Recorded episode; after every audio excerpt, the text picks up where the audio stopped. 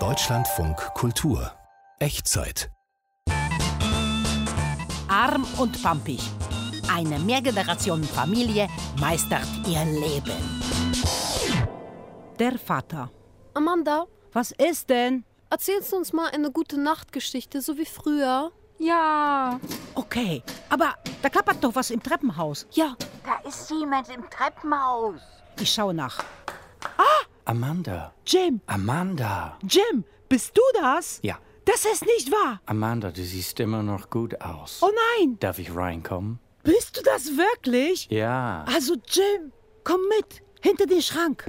wer ist das? Das ist Jim. Wer ist dieser Jim? Anita, Was ist denn? komm raus aus dem Schrank. Warum denn? Ist das deine Mutter? Sind Sie Jim? Darf ich vorstellen, das ist Anita und das sind Emma und Elisa. Emma, Eliza. Ihr seid aber groß geworden.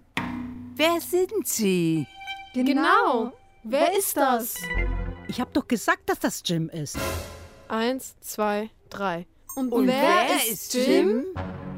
Die Geschichte geht so. Ich setze schon mal das Wasser für Bananentee auf. Gut, What? Bananatee? Es gibt nichts anderes. ich habe euch schon mal erzählt, dass ich in meiner Jugend Literatur studiert habe.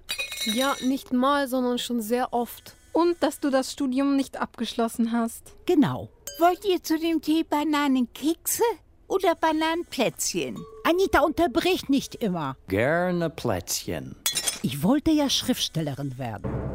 Kennen, wir, schon. Ich wusste aber nicht, worüber ich schreiben wollte. Also bin ich mitten im Studium in die USA gereist, um Eindrücke zu sammeln. Stimmt, das? Wirklich. Schwör. Hier, bitteschön. Freundlicher. Hier, bitteschön. Der Tee und die Plätzchen.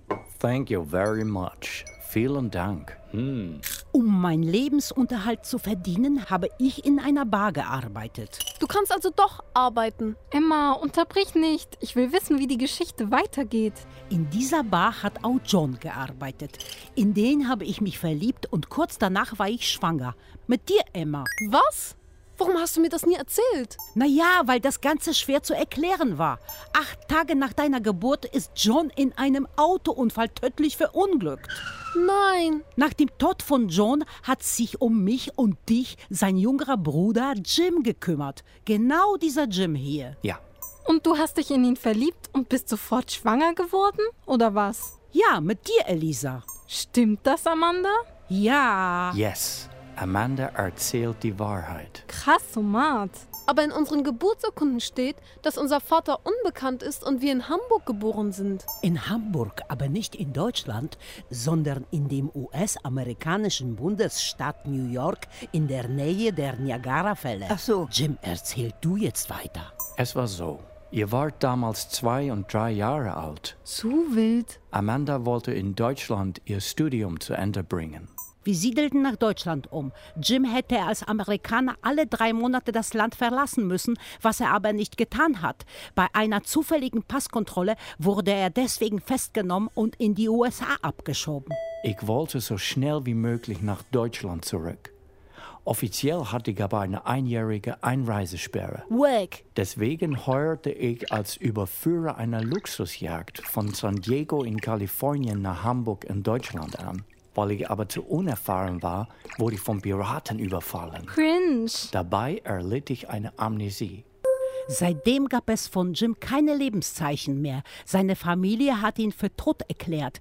Vor ein paar Monaten kamen meine Erinnerungen zurück. Jim, ich weiß nicht, ob das alles stimmt, was du da gerade erzählt hast. Eins musst du aber wissen.